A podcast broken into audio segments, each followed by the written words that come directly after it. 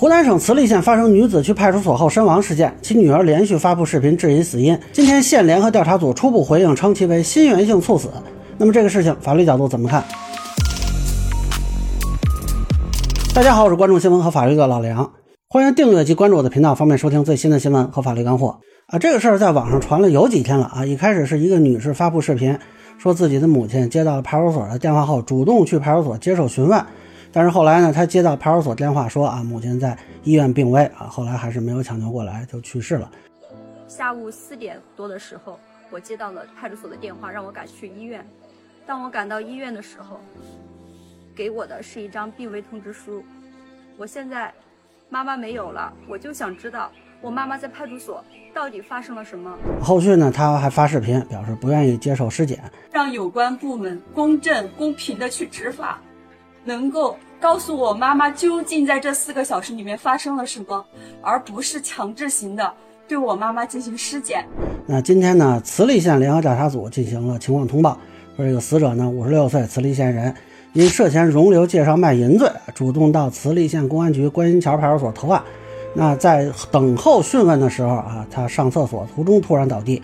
民警随即联系医院抢救，经医院抢救无效死亡，医院诊断为恶性心律失常导致心源性猝死。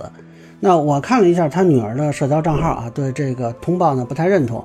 网友这边有很多质疑啊，有人说为什么没有监控？有人说家属不同意不能尸检？有人说公布他涉嫌的罪名是不是为了抹黑啊？那这个事儿我觉得分几个层面说啊。首先呢是死因，目前说的是医院诊断为心源性猝死，而且这个通报是由联合调查组来发布的。而联合调查组是包括了政法委、纪委监委、检察院三家，所以目前看呢是一个经过官方确认的医学诊断结果。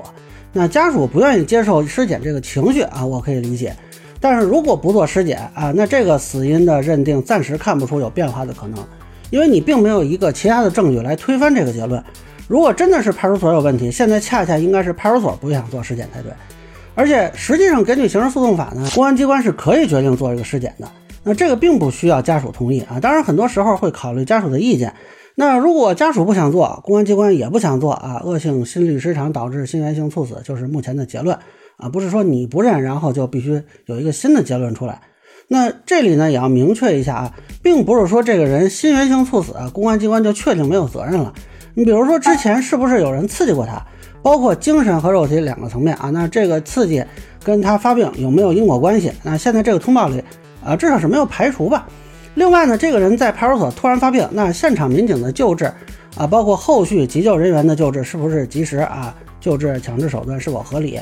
有没有错误施救啊，导致病情恶化或者啊其他延误抢救时间的情况？那现在看通报只是说民警随即联系医院抢救，这个过程细节部分其实还有确认的空间啊。当然，如果说发病前或者发病后民警医院的行为存在过错，且跟死亡结果有因果关系啊，就会有法律责任啊，也可能是刑事责任，也可能是民事责任。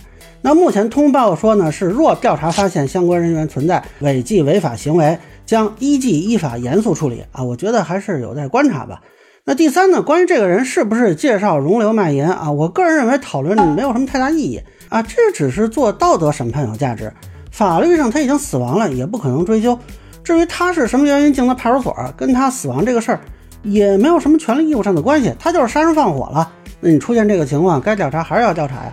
啊，我们关注也并不说完全就是同情这个人，应该还是更多的基于公民权利的保护和对执法机关规范执法的监督。那么现在这个人呢，确认是在派出所出的事儿啊。你说发病也好，说其他情况也好，家属提出质疑，我认为很正常啊。那目前回复家属方面呢，啊，没有能够被说服。那公众呢，也有一点疑问。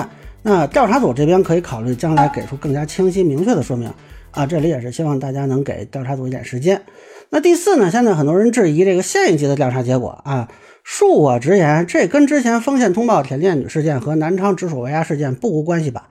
之前我就说过，类似事件消耗了执法机关的信用，需要各地的基层执法机关用更多努力来修复。那现在这就是体现呗。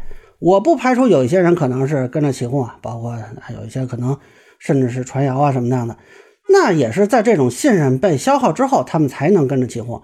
这个事情就需要慈利县做出更多的努力了啊！可能以前你们做到六十分及格，那现在可能得做到九十分才能及格啊！这个分数是某些不负责任的人的行为给你们提前扣掉了，所以也只能说希望你们能够把分数赢回来啊，至少不要再扣分才好。那以上呢就是我对女子去派出所后突然死亡事件的一个分享。个人浅见难免疏漏，也欢迎不同意见小伙伴在评论区弹幕里给我留言。如果您觉得说的还有点意思，您可以收藏播客《老梁不郁闷》，方便收听最新的节目。谢谢大家。